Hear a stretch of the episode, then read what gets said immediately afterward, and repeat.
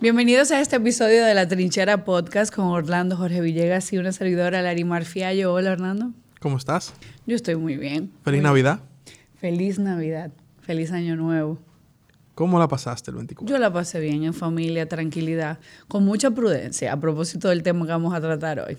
Yo también, en mi casa, tranquilo, con pocos familiares y, y en el fin de semana quitado para colaborar con las medidas de, de, pues, de ante una aparente nueva ola del COVID. Eh, pero también dándole el espíritu navideño de Claro. con amigos, un traguito, comida, mi porquito y mi cosa, porque tampoco vamos, ¿verdad? A, a dejar que, que, que una situación que es preocupante, pues nos quite la alegría navideña. Yo creo que todos necesitábamos ese momento en familia. El año pasado no pudimos quizá tener la Navidad que tanto esperábamos y este año pues tuvimos la oportunidad. Eh, esperando que todo el mundo la haya pasado muy bonito, que todo el mundo esté en salud y que también, por supuesto, al igual que nosotros, estén cumpliendo con las reglas de, distanciamiento social y con la prudencia que tanto es necesario en esta nueva época y este nuevo año. Así que bueno, yo creo que dimos más o menos una orejita de lo que vamos a hablar en el día de hoy y es que vamos a hablar de todo lo que está sucediendo con el COVID, con la vacunación y con esta nueva cepa Omicron. Vamos a recibir un experto, una persona, eh, bueno, hay hasta un método con su apellido para el tratamiento del COVID desde que, bueno, pues desde que empezamos la pandemia y es el doctor José Yunen, bienvenido. Buenas, buenas, feliz Navidad a todos. Y, y que quería corregir Orlando un poquito ya de inicio, decir, aparente no, esa era la única palabra que en la introducción, eh, eh, creo que sí estamos viviendo una COVID, eh, una, una ola que ya sería una COVID-vencia que tenemos que vivir. ese. Válida corrección y precisamente invitamos a- al doctor Yunen, que además es un gran amigo. Es especialista en medicina interna, medicina crítica e infectología, que es quizá la especialidad más importante ahora mismo en, con- con- en- viviendo la pandemia. Y el doctor Yunen ha sido eh, una de las personas claves en la República Dominicana para que el gobierno pueda establecer políticas públicas eh, de cara a combatir el COVID-19 y ha estado presente en las mesas de trabajo tanto con el presidente de la República, el Gabinete de Salud, el Ministerio de Salud Pública y ha sido, es realmente un representante de la trinchera, porque como médico le ha tocado estar en la primera línea de batalla, no solamente en el COVID, sino obviamente en toda su carrera, en muchos escenarios. Y aparte de querer nosotros hablar con el doctor de, de esta nueva ola de, de casos y contagios del COVID-19, también el Arimar hacer un honor a los médicos a través de este episodio con el doctor Yunen, que han sido sin dudas los protagonistas de la verdadera trinchera en estos casi dos años que llevamos de COVID-19. Así que eh, reiteramos tu agradecimiento por estar aquí, eh, doctor. Al doctor le podemos decir de tú, porque tú eres un hombre sí. un hombre alegre. Y, O sea, que es una de las primeras reglas que yo puse con, con los cuidados intensivos, era que no me llamaran doctor, sino que me llamaran por primer nombre, José. Entonces causó esa unión entre las enfermeras y los cuidados intensivos. Y comenzando un poquito de, de atrás para adelante, ¿qué hubiese pasado si en ese 2010 los cuidados intensivos de tanto del norte de Santiago y de Santo Domingo no se hubiesen uni- unido? Y hoy tenemos 175 médicos que saben entubar, que saben manejar ventilación mecánica, que hay un equipo de terapia respiratoria, que tal vez eh, no es tangible lo que pasó con esa unión, eh, que es lo que llamas tú la primera línea. Ahora, lo que yo creo que vamos a tener que hablar aquí es si esta inmunidad de rebaño es una meta o un mito. ¿Ok?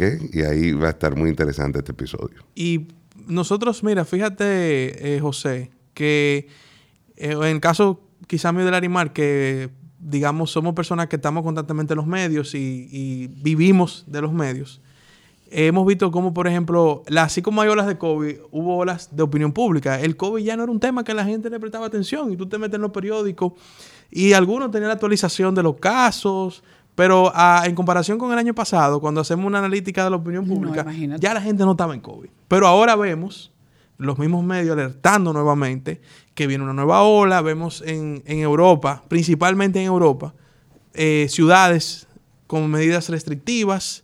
En Chile, a propósito de, las- de la, eh, en el caso de Estados Unidos, Nueva York, vi que Boston también, varias ciudades. En el caso de Chile, que hablábamos en el episodio pasado de las elecciones de Chile, vi que justamente la semana pasada el Congreso chileno volvió a aprobar un estado de emergencia. Entonces, ¿Qué es verdad y qué es mentira en medio de todo esto? Vamos a arrancar por ahí. Sí, bueno, eh, eh, nosotros tenemos un problema global que es el COVID y un problema local que son las variantes. Algunas que ya se ponen de importancia, como la Delta, que no hemos salido de ella. Eh, si ustedes recuerdan, también fue, vamos a decir, encontrada en Sudáfrica. Y igual la Beta, igual el Omicron. Y más, más la Beta y el Omicron. Entonces tú dices, ¿por qué en Sudáfrica se lo echan a Sudáfrica.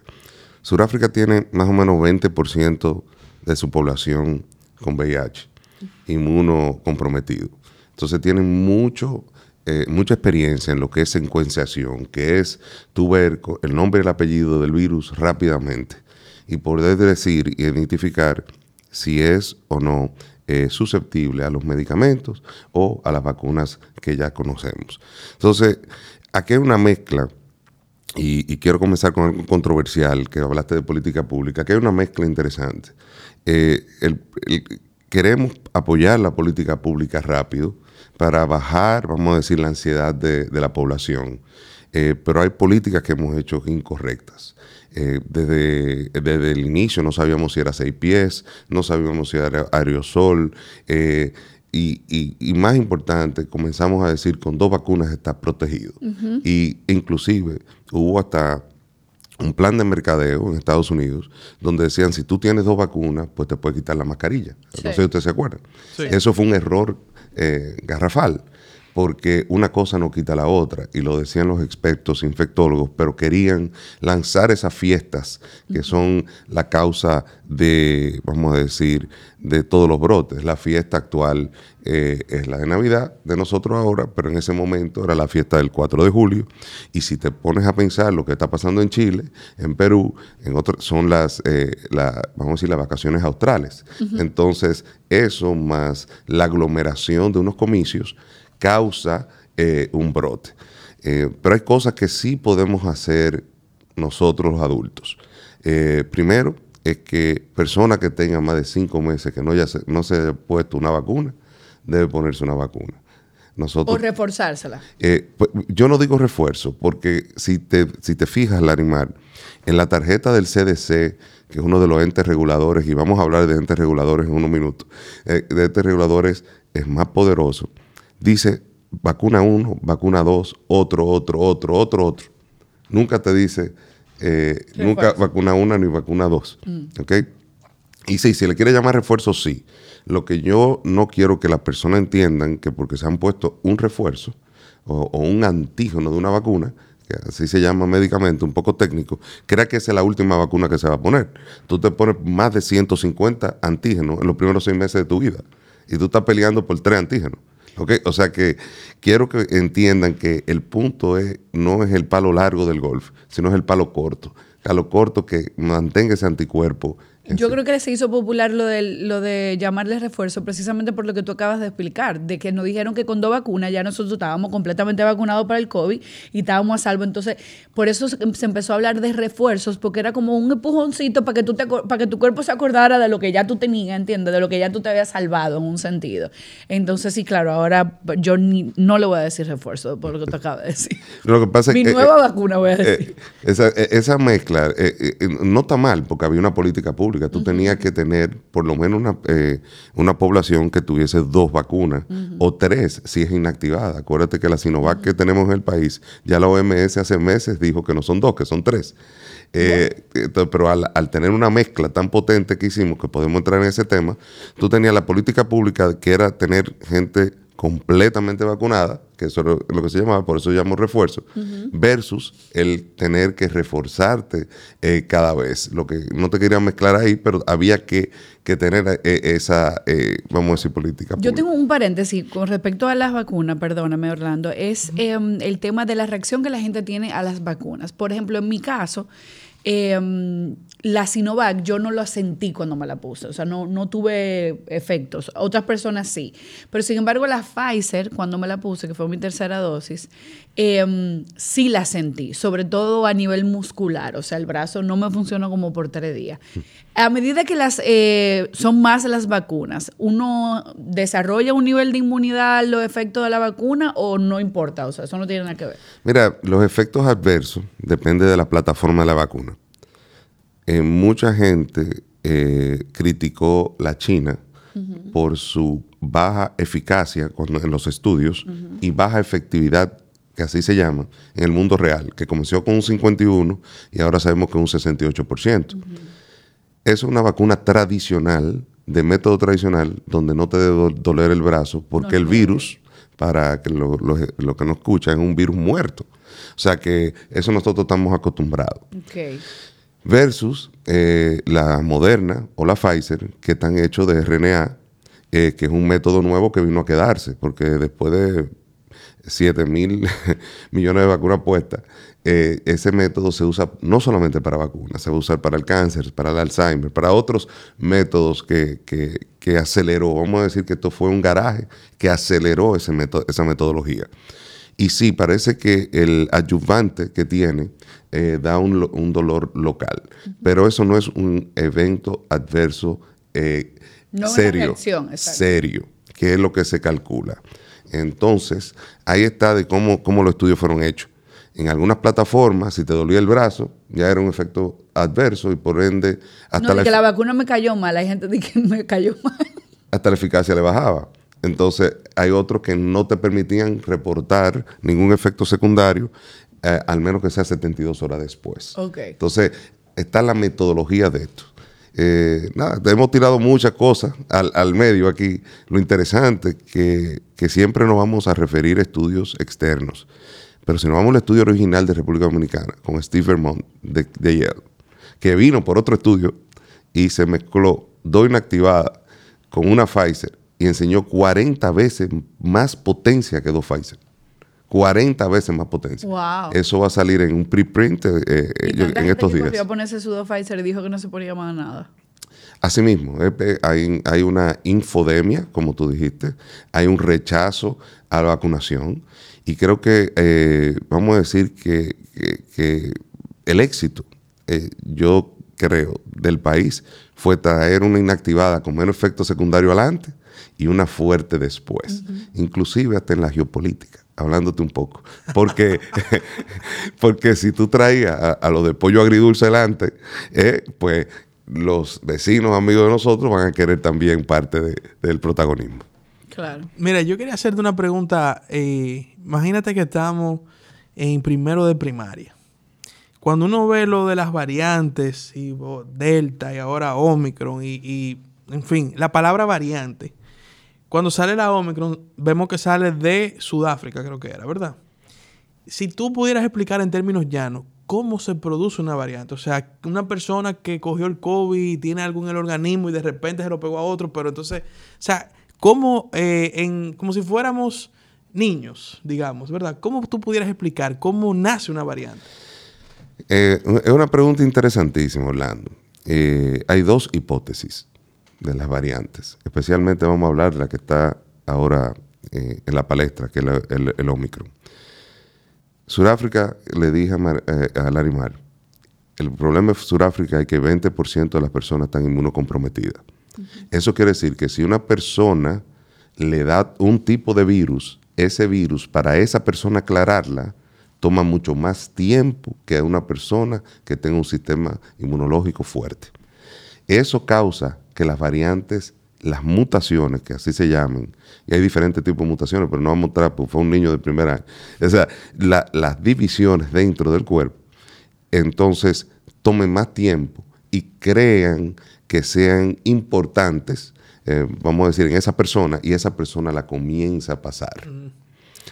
Hay otra hipótesis que no es tan interesante, que es lo que se llama zoonosis reversa que es un humano que se lo haya pegado a un animal. Animal. Y eso también está en la palestra. eh, un animal. COVID. le pegó el COVID. le pegó el COVID a un animal. Y al principio se decía que sí, luego se decía que no, y ahora se dice que sí. No, pero al revés, el animal. Al principio fue el animal, según la teoría, ahora se dice que por no. Eso el animal se lo pegó al humano. Al humano. Pero en, esta, ah. en este caso es el humano al animal. Y, y, entonces el animal se hace huésped y el huésped es difícil de controlar y por eso hace un brote grande. Pero entonces, porque esa hipótesis está, está o sea, está controversial. ¿Y a qué animal, por ejemplo, se le podría pegar eso? ¿A cualquier animal? Bueno, a, cualquier animal. O sea, todo el mundo se va por, por el morbo de entender esto mal. Eh, pero puede ser un cuidador, eh, puede ser, hay personas que, duermen con, con, perros y lo besan. Eh, no, y hay que también se segmentó la gente, los amantes de los perros y los amantes de los gatos. Por ejemplo, hubo un momento en el que decían que los perros no, pero los gatos sí, porque los gatos eran traicioneros. esa, eh, esa hipótesis deja, eh, o sea, está interesante. Pero al final, ¿se puede o no se puede transmitir por los, animales? Sí, se puede, se puede. Lo que tú no quieres es que se haga dominante un huésped animal, porque es difícil de controlar. Difícil de tú decir. Y al animal no le afecta, el animal nada más lo pasa. El animal le puede afectar, eh, no sabemos cómo, porque ¿qué pasa? Animal, no tenemos para gastar PCR nosotros. Entonces, eh, eh, tú te imaginas el lío que la fila por la veterinaria. que, hay. Y, y, lo, y estamos hablando de, domésticos, pero imagínate que sean animales silvestres.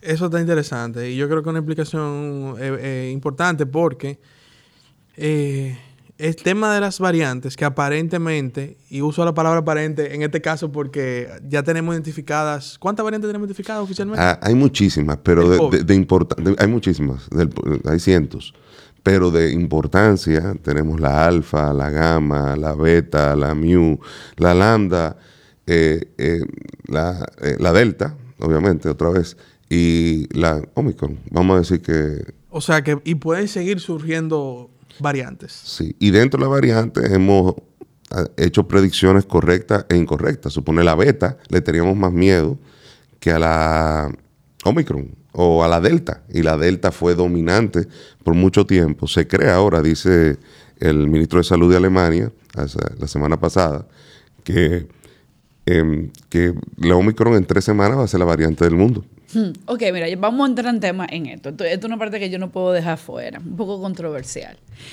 Em, bien dijimos desde el principio que el tema de las festividades no va, nos va a afectar. Obviamente al final del año, desde, vamos, vamos a decir que desde Thanksgiving o Halloween, eh, hay un número de aglomeraciones que no son propias del año entero, sino que son propias del fin de año. Entonces empezamos por Halloween, luego vino Thanksgiving, que aquí se está celebrando también, la gente se juntó. Eh, empieza la Navidad, que todo el mundo entra en un, estado de teteo eh, colectivo. Em, entonces, los eventos. Yo tengo aquí una lista de eventos que van a pasar entre enero y marzo en la República Dominicana.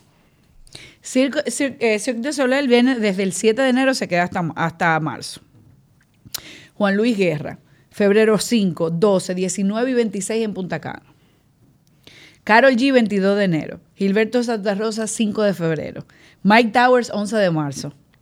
Carlos Vive, 25 de marzo. CNCO, 11 de marzo. Coldplay, 22 de marzo. Maroon 5, 26 y 16 de abril. 26 de marzo y 16 de abril. Rafael, 26 y 27 de abril. Y Joan Manuel Serrat, 4 y 5 de mayo. Esos son todos los eventos musicales que vamos a tener, donde todo el mundo va a estar pegado. De aquí a abril. ¿Cómo nosotros vamos a manejar eso? ¿Qué hay que hacer para disminuir? Obviamente sabemos lo de la mascarilla y el distanciamiento, pero tiene que haber algo más que nosotros podamos hacer, porque esto no lo van a cancelar. Para contrataciones. no, eh, eh, mira, hay, que vivir con esto, estamos claros. Lo que pasa es que nosotros eh, estamos en una soledad acompañada y creemos que todo lo otro está mal, pero que uno está bien. Si de verdad vamos a usar una mascarilla, usen la más cómoda que tengan y vamos a usarla. Úsela cuando se desplieguen, o sea, cuando caminen de un sitio a otro. No simplemente cuando estamos aquí hablando. Aquí estamos estáticos. ¿Ok? Pues ojalá poder, eh, dependiendo de, cómo esté el nivel de contagios. Apoyemos al sistema de saber de verdad cuáles son los positivos o sea, si ustedes de verdad sienten un síntoma, eh, ayuden al prójimo en ese sentido. El lavado de las manos ya lo sabemos. Importante que tú hablaste de eso, y a partir del año que viene. Yo creo que importante va a ser la vacunación en niños. ¿En niños? En niños, claro. Porque aquí no hemos podido comenzar la vacunación en niños. Podemos entrar en por qué ahora, pero ya en enero está claro que la vacunación en niños va a ser clave, porque ya en vacaciones es muy difícil tú eh, vacunar a los niños. Es como los corrales, como eh, no quiero ver la, parte animal, pero tú quieres vacunarlos a ellos mientras estén durante las clases. Entonces, eso de vacunación en niños, eh, reforzar las embarazadas, o sea, eso no puede ser. O sea, hay médicos todavía que le dicen es opción tuya. Es una embarazada que está vulnerable. No, no es opción tuya. Tiene que vacunarte, inclusive, tiene que ponerte, como hablamos ahorita, un refuerzo, porque eres más vulnerable. Entonces, esos puntos, ojalá que ya arranquemos. Vamos a ver qué pasa, eh, porque yo hasta en un periódico dije que puede haber un pico y creo que hay un concierto el día 22 por ahí, pero de enero, pero aparentemente la Omicron se está moviendo más rápido y puede ser que los números comiencen a bajar ahí. Entonces tenemos que ver cómo, eh, eh, eh cómo enforzamos el carnet de vacunación, inclusive la parte digital, cómo la, la enforzamos, porque eh, puede ser que una vacuna ahora tú estés en verde porque tienes tus dos vacunas o tus dos vacunas y tercera vacuna de refuerzo ahora, pero eh, en marzo puede ser que esté en rojo. Entonces debe de cambiar y ser inteligente ese, eh, ese, ese método de vacunación. La gente pregunta y dice, la Omicron se contagia más rápido, pero es menos fuerte. ¿Es real? Es así? ¿Qué realmente es lo, o sea, cuál es, de qué debemos eh, tener cuidado con la Omicron? Mira, eh, la respuesta más sincera de un médico es decirte no sé. Eh, esa es la respuesta más sincera. Ahora, ¿qué, sabemos? Es más transmisible que la Delta por la secuenciación que hubo en, en Sudáfrica. Ahora bien, porque sea más transmisible, al ser más transmisible, tiene que pensar algo que es que el sistema de salud puede saturarse. ¿Por qué? Porque si hay más transmisión y hay todavía un, por ciento, un porcentaje bajo de, vacunación, pues vas a saturar al sistema de salud, aunque puede ser que no sea intensivo, pero lo, lo, vas a saturar. O sea que tienes que tener cuidado con eso, o sea que van a haber muertos debido a la Omicron. Hay otra hipótesis que es la razón por qué se le marchó rápido a la Omicron fue por haberle marchado lento a la Delta, mm. número uno. Entonces, ¿qué hicieron? Buscaron las mutaciones, hablando de variantes, para no sé que es un tema difícil ahora en Navidad, hablando tantos temas, pero de entre las variantes tú buscas las mutaciones. Las mutaciones del, del Omicron están, eh, son como 50, pero 32 de ellas están en lo que llamamos la proteína de espiga, que es donde funcionan dos cosas la vacuna y los anticuerpos monoclonales. Entonces los científicos se asustaron, dijeron, si aquí hay 32 mutaciones donde funciona el medicamento y donde funciona la vacuna, esto se embromó, porque ni va a funcionar la vacuna, ni va a funcionar el medicamento, y va a causar que lo que estamos hablando en off de los pacientes eh, hipertenso porque el canal se llama ECA2 y ahí es que trabaja todo lo que termina en PRIL que usted tenga tomándose en la casa, es que trabaja en, los, en esos canales de ECA2 y se cree que esos canales abren como una llave de puerta de un, y entonces entra una tormenta de citoquina. ¿Qué pasa? No ha pasado eso. La llave aparentemente no abre a la perfección, por ende, por eso es que dicen Orlando que es más suave. Y una pregunta, ok. Eh, tú manejas muy bien las estadísticas. Es, hay una información que dice que de lograr que en la República Dominicana nosotros podamos avanzar, promover ¿verdad? El, el tema de la vacunación, la tercera dosis, antes del 15 de enero, eh, tendríamos una mayor oportunidad de combatir esta nueva cepa. No obstante, yo quiero saber cuáles son las métricas que hay hasta el momento del tema de la hospitalización versus la vacunación con la Omicron. Sí, está muy joven todavía eso. Eh, creo que el gran problema, tú sabes que en, eh, hacer estadística en Navidades Dominicanas es difícil. No, pero por ejemplo, fuera, Eh, a mí me han dicho que no hay tanta hospitalización si hay vacunación. Sí. Que da duro, Sí. pero que no te ponen en ventilación artificial ni nada de eso. Te, te voy a hacer eh, más eh, anécdotas de, de compañeros míos de, de allá. En- tengo un amigo en el Baptist que básicamente me dijo, mira, eh, 70-80% de las personas que están llegando eh, aparentemente son de Omicron. Eh, obviamente los que no están vacunados tienen un riesgo. Eh, los que están, eh, que lo que le dio y, y cree que por eso no se vacunaron, también tienen riesgo. Es algo muy importante. La Omicron, lo que más lo protege Es la vacuna. Ni No siquiera, lo- lo- los anticuerpos de que te acabe de dar. no de- los anticuerpos eh, innatos tuyos, humo- humorales, como Ok, le dice. creado que- orgánicamente. Que, exacto. O sea, tú eres el, rie- el riesgo más alto que tienes que tú no estés vacunado. El segundo riesgo es que a ti ya te haya dado y tú no estés vacunado. Entonces, así sube. Una vacuna, dos vacunas, tres vacunas. Eh, ¿Qué pasa? Que el gran problema es que los anticuerpos monoclonales eh, también han visto escape, por lo que hablamos. O sea que cuando te tratan con ese Regenkov, se llama así en República Dominicana, o Regeneron, con, se le dieron al presidente Trump, eh, aparentemente te vas a tu casa, crees que está bien y vuelves al hospital. No estás en una gravedad de, de intubación como veíamos en la alfa al inicio, eh, pero a la vez tenemos que reinventar la terapia y, y hasta la vacunación futura. ¿Y cuáles síntomas son diferentes del COVID que hemos visto hasta este momento? ¿Qué trae el Omicron que es diferente en Bueno, cuanto a sintomatología? Oh, Yo vi algo como que el olfato, o sea, el no se pierde olfato. ¿Es correcto eso? Yo oigo eh, el dolor corporal, como que más. Sí, bueno, lo- los dos ustedes me, me estaban enseñando muchísimas cosas ahorita. Yo creo que tú mencionaste dos importantes, pero eh, el dolor de cabeza, El dolor de cabeza. el dolor de cabeza intenso, que es peligrosísimo, porque hay muchísimas cosas que te dan dolor de cabeza, desde un dengue hasta, hasta, un, hasta un aneurisma. Y, eh, y la hipertensión también, ¿no? Bueno, la hipertensión viene porque, bueno, la hipertensión te, puede- te- te da dolor de cabeza o tú ponerte hipertenso por el dolor de cabeza que tienes. Ajá. Eh, entonces, el dolor de cabeza, eh, esa mezcla que no es muy clara, que si se te va el olfato o el gusto, eso lo estoy viendo raro. Y tal vez lo más impresionante para mí es lo rápido de los síntomas. En O sea, tres, cuatro días. En tres, cuatro días observacionalmente. Ay, He estado en, en- en sitios donde eh, aparentemente es Omicron. Y, y como, y como le dije, eh, sí se ha aprobado el Omicron eh, para, no ha salido formalmente, pero sí se ha aprobado para la mezcla que hay en República Dominicana. E interesantemente, es un 60% de efectiva la mezcla, mucho más que dos Pfizer, que, eh, que el rango entre 25 y 40%. Y una pregunta que no contestamos, no lo dijimos, no lo dejamos puesto aquí en el podcast. ¿En República Dominicana hay Omicron? En el mundo hay Omicron entero. O sea, ya, aquí está aquí. Animar, aquí hay 22 vuelos a, a Estados Unidos. Eh, lo que Bueno. pasa, la pregunta es, ¿debemos nosotros estar, porque es que se busca un culpable? Nosotros lo manejamos súper bien con la Delta, la bajamos mejor que nadie, mientras los otros estaban secuenciando.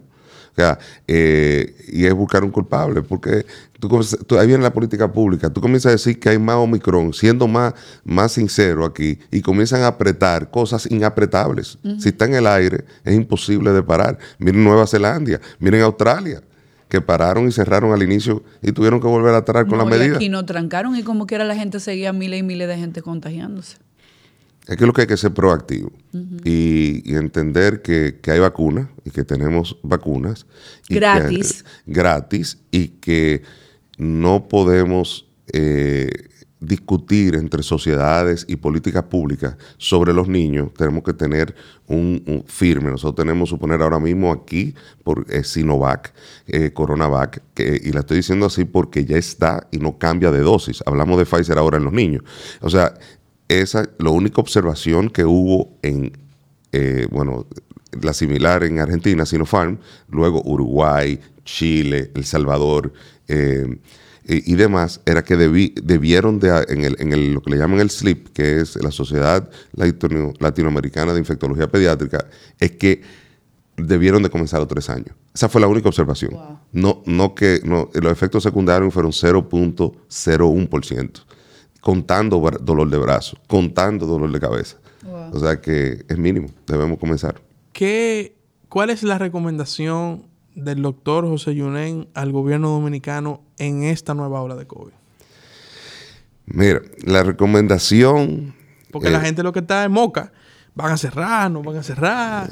Eh, Ese va a cerrar, tiene la gente. increíblemente, yo creo que la preocupación del dominicano es mucho más si van a cerrar o no que si la cuarta ola, o esta es la cuarta, es aquí. bueno, la ola, esta ola, eh, es, va a dar más duro a nivel sanitario que la otra. No, y que intensificó el desmadre navideño porque la gente, hay mucha gente que está convencida de que nos van a cerrar o que algún tipo de medida que sea regulatoria van a poner en enero y la gente le está dando para allá como que es la última fiesta que se van a dar. Porque hay que decir eh, que estas navidades ha habido movimiento. ¿Qué? Económico, fiestas. Eh, bueno, conciertos ya lo hablamos. Por Dios, a las siete y media de la noche, tú, o sea, es que no, es que... la, Gustavo, llena. En la Cruzas a Santo Domingo Este, eh, la Venezuela, llena. O sea, está todo ahora mismo lleno. todo, todo, todo, es una aventura. Eh, eh Dios, eso fue un relajo. Mira, yo, te voy a dar una recomendación doble.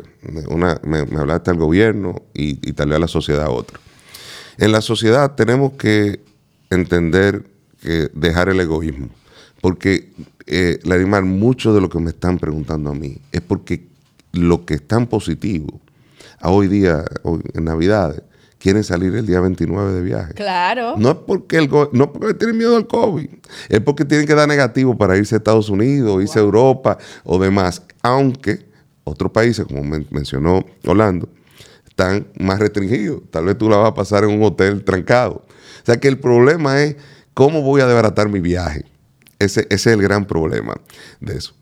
Eh, las recomendaciones que, he dado ya son las mismas. Es, es básicamente, básicamente tratar de comenzar a vacunar a los niños lo antes posible.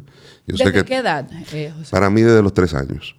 De los tres años. Hay estudios que ya... tiene siete, yo la puedo vacunar ya. Totalmente. Totalmente, pues la puede vacunar con dos vacunas. ¿Qué país tiene el, la opción de tener dos vacunas para poder vacunarla. obviamente, una no ha llegado porque le dije que iba a terminar con Pfizer y en, el sentido de que Pfizer es una reformulación. Mm. Señores, Pfizer no es, dicen que son 10 microgramos, o sea, 30 para adultos, 10 para niños. Recuerden, esto no es sacarle un tercio al frasco, porque la reformulación es totalmente diferente. Una es una tapa morada, otra es una tapa naranja. No hagan eso. ¿Ok? Eso, eso lo, hay que esperar que llegue la reformulada. Que es una reformulada un poquito más ágil porque no, sea, no hay que mantenerla en el frío que se mantiene para la adulta.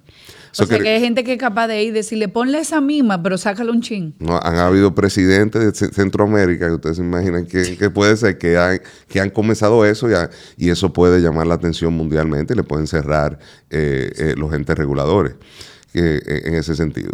Creo que la otra recomendación va con los entes reguladores que le prometió Orlando ahorita.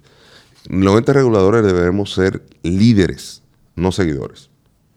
debemos ser un poquito más rápido eh, eh, en, actuar, porque el virus no puede ser más rápido que el ente regulador. Sé que hay estudios randomizados que hay que hacer y demás. Lo otro es, sabemos que las escuelas están abiertas, Sabemos que la Navidad y las aglomeraciones están ahí. Traten de mantenerlo lo, más posible. Sean estrictos con la persona y la tarjeta de vacunación que ustedes tengan.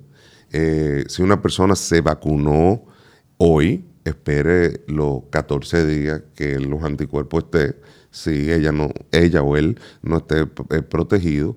Y lo más importante es que si usted no tiene esa tercera dosis o no tiene el refuerzo, eh, vaya hoy, ahora mismo, después que usted termine este podcast, a ponérsela. Y, pueden entrar en el Ministerio de, Salud, están todos los centros de vacunación que están abiertos, que tienen vacuna disponible, señores. Nosotros tenemos vacuna gratis en todos los lugares del país. Vayan a vacunarse, que hay países que todavía no han empezado a vacunarse.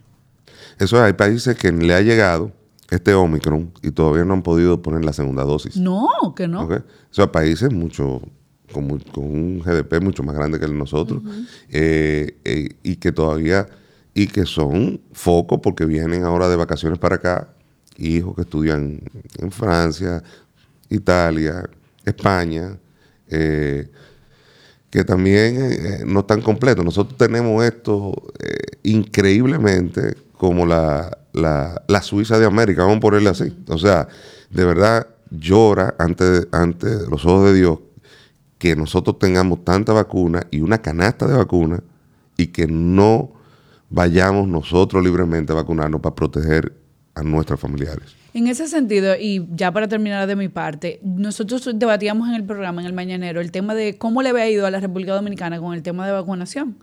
Y yo había expresado que para mí nosotros habíamos dado cátedra, porque en la región no me parece haber leído que otro país vaya por casi un porcentaje de 70% de vacunados, eh, aunque sí hay mucha abstinencia todavía, por decirlo así. Eh, el punto es que yo creo que nuestro país dio un, cátedra en el tema de vacunación, que el gobierno eh, lo prometió y lo cumplió, que iba a haber vacunas disponibles para todos los dominicanos de todos los estratos sociales de carácter gratuito. Pero desde tu perspectiva de experto y obviamente una persona que ha tratado a miles de personas con COVID, ¿cómo tú crees que le ha ido a la República Dominicana en esta pandemia? Fenomenal. O sea, aquí no hubo titubeo. Aquí no hubo titubeo y se lo digo, yo tuve comisión anterior, gabinete, eh, asesor, amigos dentro del gabinete, hablando con la, presidencia, todo lo demás. Oye, no hubo titubeo aquí. Aquí se buscó una canasta, de vacunación, o sea, canasta de vacuna, se promovió y el arte de nosotros fue proactivo. Señores, hay que aplaudir lo que se hizo aquí. el refuerzo se vino a hablar, la tercera dosis nosotros fuimos por lo primero. Aquí nadie estaba hablando de eso, mi Nadie. Nadie, Todo lo que estaban criticando. Cuando hablaron de una tercera, ya yo tenía dos. y, ahora los estudios que tanto pedían enseñan que a los 120 días, a pesar en Israel, que fue el 120 días, ya los anticuerpos comienzan a caer.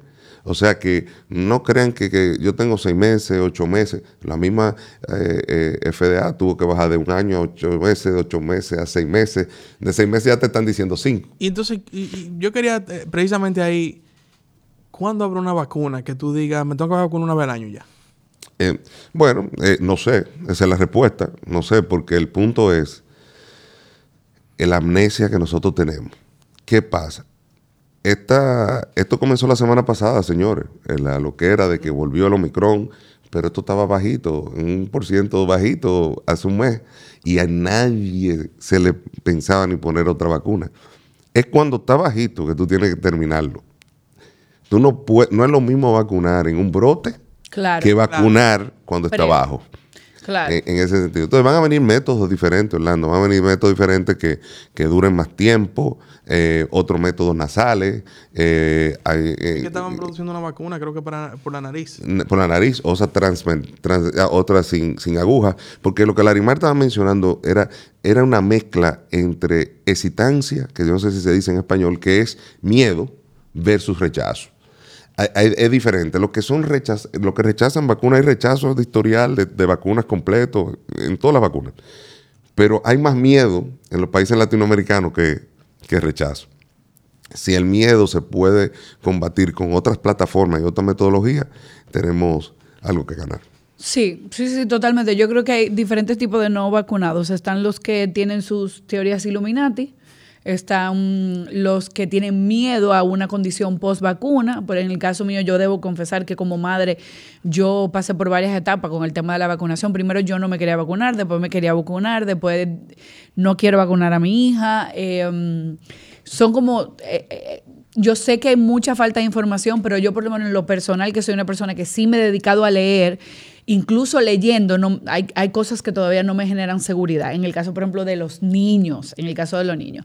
Pero, pero yo creo que sí que a nosotros nos ha ido súper bien y que somos muchísimo más lo que creemos en, en, en, la protección de la vacuna. Déjame aprovechar la plataforma.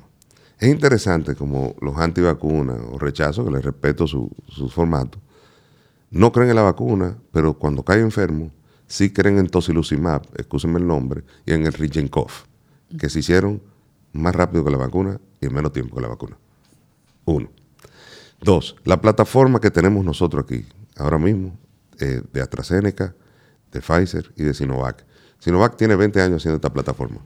mRNA tiene más de 15 años haciendo esta plataforma. Y, y AstraZeneca no es la primera vez que se hace adenovirus. O sea, esto no es nada nuevo en ningún momento. Esto no es lo que estamos inventando.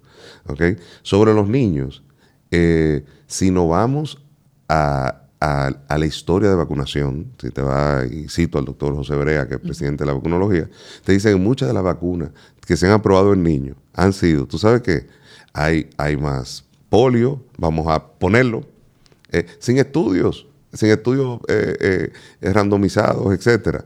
Eh, y aquí incluso se ponen vacunas que ya no se ponen en otros países, porque cuando yo me acuerdo yo me mudé para los Estados Unidos embarazada, aquí hubo una vacuna que se me puso una primera dosis y se supone que yo me tenía que poner una segunda dosis y yo fui a mi médico en Estados Unidos y él me dijo, ¿de, de qué es la vacuna? Yo le dije, no, de, de, yo creo que era la de... De tuberculosis. De pues tuberculosis. Y él me dijo, tuberculosis, pero la tuberculosis se, se radicó en tu zona hace 30 años, ¿por qué ustedes están poniendo esa vacuna? Y yo, bueno, ¿qué hago? Me la pusieron. sí, esa vacuna de BCG que, ellos, ellos, lo, ellos lo hacen, pues no es que ellos saben mucho, sino que como yo estudié allá y sé los exámenes que ellos tomaron, es una forma de, criticar las otras áreas. Y, y, el BCG, si aquí se ha erradicado, si tú buscas el promedio de tuberculosis que tiene la República de Haití, nosotros estamos en un riesgo altísimo eh, de, la micobacteria tuberculosis. Y por eso es que en los hospitales públicos ahora todavía se pone el BCG, en, otro, en otra época en, las clínicas privadas también. Que hubo hasta, opciones de pensando que la BCG era lo que traía la protección y por eso es que nosotros no teníamos tanto eh, COVID grave ah, en, un, un, punto. Eso se cayó, pero, pero hasta eso se pensó. Nada, mira, volvemos a la, a recomendación. La recomendación es ser proactivo como lo hemos hecho. No ha funcionado el ser proactivo. Eh, y, ir, ir, delante y tener y ser mano fuerte en, lo que en lo que sea eh, espectáculos públicos, hmm. sitios cerrados, y que si esto sigue, que tengamos el chance estructural que nunca hemos hablado. O sea, tuvimos dos años para poder buscar el flujo laminar en los colegios, hacer un hoyo para que entre y salga la ventilación y nunca lo hicimos. Porque eso que, mm, creemos que no, no viene. Si esto sigue así, tenemos que entender que como dice Othel de, de, de, Minnesota, cada ocho años vamos a tener un brote de coronavirus. Dios mío. O sea que, y entonces debemos de decir, vamos a prepararnos para convivir con esto. De mi parte ya, eh, una última pregunta. Nosotros también vimos un brote de influenza. Y, fue como a la mucha gente que uno conoce le dio, le dio y le dio duro. a, mí me ha dado todo ya. A mí me dio chikungunya, me dio influenza y me dio COVID. A mí la influenza, cuando me dio, me mató, me tumbó. Y el COVID, a mí en mi caso, no me dio, realmente no me dio duro.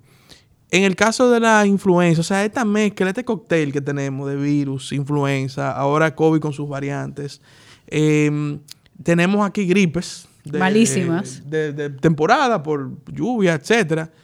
Em, ¿qué, qué, qué tú entiendes que como nosotros como sociedad, pensando en el largo plazo, porque por ejemplo, yo siempre he dicho, siempre he dicho que no, como país, no hemos visto el tema de la basura como un tema de salud pública. Es una opinión mía porque, por ejemplo, tú sales y caminas, te encuentras con un basurero lleno de basura, hay microbios, llueve, entonces la lluvia, la humedad, no, tú te una gripe. al lado de un basurero o basura, llueve, como tú dices, esos vapores suben, tú abres tu carro, están adentro de tu, de tu carro ya los vapores. Ahí mismo hay una gripe, hay un virus, o sea, eh, somos un país tropical, pasible eh, de estas enfermedades tropicales. Y yo creo que esto que pasó ahora a fin de año, que se combinaron tantas cosas juntas, y hasta gripe que uno ni sabía lo que eran, porque tú mismo eres testigo de una, eh, un, malestar que tuve muy fuerte y no era ni COVID, no era influenza. ¿Qué, podemos hacer como sociedad para, para, tener quizás una política más preventiva, como tú decías, más proactiva, tomando en cuenta nuestra condición de la tropicalidad y todo lo que comenté?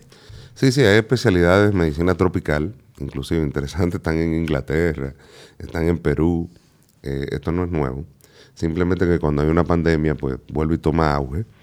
Eh, yo creo que el, mero hecho de protegernos para algunos virus hace que nosotros seleccionemos para otros, eh, en, algún sentido.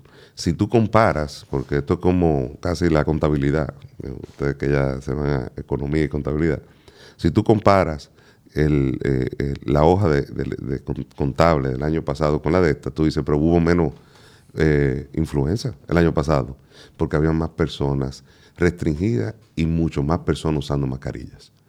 Entonces, eh, la protección de la influenza vino así. Eh, ¿Qué pasa? ahora tenemos más paneles de PCR, que ya ustedes saben como una PCR, de métodos que podemos saber qué tipo de virus es. Pero si no vamos a la política pública, eh, hay dos medicamentos. O sea, los que vienen que salen ahora para el COVID, que es el Monupiravir y el Paxlovid de, de, uno de Merck y otro de Pfizer, o el o el, Oseltamavir, que, que, lo hay aquí, Mipel, Rivax, Tamiflu, etcétera. Eh, eh, son, ya, ya, ya, no importa. Entonces, lo, lo, lo, que le quiero decir con esto es que un error grande de, de, de nosotros los médicos es que le caemos atrás al diagnóstico y no, a, no a, mejorar el paciente. Es, mucho más fácil yo decir, Orlando, tú no tienes un PCR positivo dos veces, tú debes tener un virus y por ende o te trato con algo que te puede ayudar o a cortar la enfermedad o no te trato. En vez de caerle atrás a qué tú tienes, esperar que tú le pases eso a, tu esposa y demás, en vez de darle duro y darle adelante. Bueno, yo creo que ha sido eh, nutritiva, educativa y sobre todo una conversación preventiva. Preventiva. Para nuestros, los que nos ven y los que nos escuchan. Eh, y que ante esta nueva ola, que como dijo el doctor al inicio, no fue como yo dije, que aparente es una realidad, nosotros tomemos la, primero el conocimiento del lugar, darle la prioridad a este tema, como decía Larimar, esto, o sea, hay gente que cree que van a cerrar y se ha vuelto un, tú sabes una palabra, un desmadre. Un desmadre. Eh, la gente está dejándolo todo en la calle. Ya lo saben. No se vuelvan locos. No, no se, no crean que el mundo se va a acabar. Y como hemos hablado aquí, eh, ahí sí tengo que decir también aparente, porque es algo que creo que ninguno de los tres tenemos control sobre eso. Aparentemente no va a venir un cierre del, del país como hubo en ocasiones anteriores. Y yo creo en lo particular que hay un compromiso del presidente con la recuperación económica. Se sabe que para la recuperación económica no podemos tener un nuevo confinamiento, pero como siempre he dicho, y lo he dicho en programas de televisión, lo he dicho en programas de radio, lo dije en la Cámara de Diputados, nosotros tenemos que poner nuestra parte como sociedad. Claro. Y también debemos de apoyar al gobierno. El gobierno dominicano ha hecho, y también nuestros, obviamente nuestros médicos y nuestro personal médico, ha hecho un esfuerzo muy grande para que nosotros estemos en la posición que estamos ahora mismo. Nosotros debemos de trabajar en conjunto para que luego no vengan las medidas regulatorias o privatorias de, algún, de alguna manera y entonces nosotros nos sintamos como que el gobierno está en contra de nosotros. Si trabajamos en conjunto es mucho más fácil salir de lo que sea que, que, está previsto que venga. Em, así que nada, vamos a ayudar, ¿verdad? Eh, como la película de Jerry Maguire que decía, ayúdame a ayudarte a ti. Em, Help me, help you, porque si no, no vamos a poder enfrentar esta nueva eh, ola. Recuerden, señores, que no lo dije al principio, que estamos en Spotify y estamos en YouTube. Tienen que prender las campanitas de notificaciones y seguirnos para que inmediatamente un nuevo episodio de La Trinchera Podcast salga, usted reciba esa notificación en su celular o en su computadora de que hay una nueva conversación interesante con los protagonistas de la, de la primera línea que usted debe de escuchar. Doctor, mejor dicho, José. Muchas gracias por estar con nosotros. Gracias, gracias a ustedes. Y, acuérdense que sí, que así es que hemos estado en la trinchera adelante y que tenemos ahora pastillas entre las dos variantes. O sea que lo que le quiero decir a ustedes es que mientras más sigue la guerra, más la República Dominicana está preparada. o sea que por eso, apoyo Eso es una buena Y nosotros estamos orgullosos de médicos como tú, que le han dedicado cuerpo y alma, no solo a la carrera de la medicina, sino también a esta pandemia y también de todos nuestros médicos, todas nuestras enfermeras, el personal de, la, de los centros clínicos, de los hospitales, los bioanalistas. Tú sabes que déjame decir algo aquí, cuando yo estaba en campaña, y obviamente el COVID fue eh, el principal tema de campaña. Mm. Y recuerdo que en, una, en un video que hice, de, hablando precisamente de los médicos, las enfermeras, no mencioné a los bioanalistas. Y me escribió una amiga, me dijo, oye, déjate fuera a los bioanalistas. Y el partido tiene un movimiento de bioanalistas y me dieron también durísimo. y de, obviamente, por, desconocimiento de, todo el personal médico y, que existen dentro de un hospital, eh, no los mencioné. Y luego me di cuenta también del gran trabajo que hacen los bioanalistas. Y por eso también hago mención de ellos aquí, en este espacio. eh, que nosotros estamos muy orgullosos del sacrificio, el esfuerzo que han hecho. Y por eso insisto, y, y con esto cierro, que hagamos, pongamos de nuestra parte, porque no ha sido fácil para estos médicos estos casi dos años de trabajo. Y por eso cuando el doctor decía que se llenan las UCI se llenan las emergencias, acuérdense que no es solamente eh, un paciente que está, sino hay un enfermero, hay un doctor, una enfermera que están dejando de lado a su familia, su día a día para atenderlo a usted. O sea que vamos a poner de nuestra parte, vamos a entrar en el año 2022 con ese propósito y nosotros continuaremos orientando en este espacio de, de estos temas. Así es, y yo le quiero dejar dicho algo, y es simplemente que para lo único que no hay vacuna es para el optimismo. Muy bien.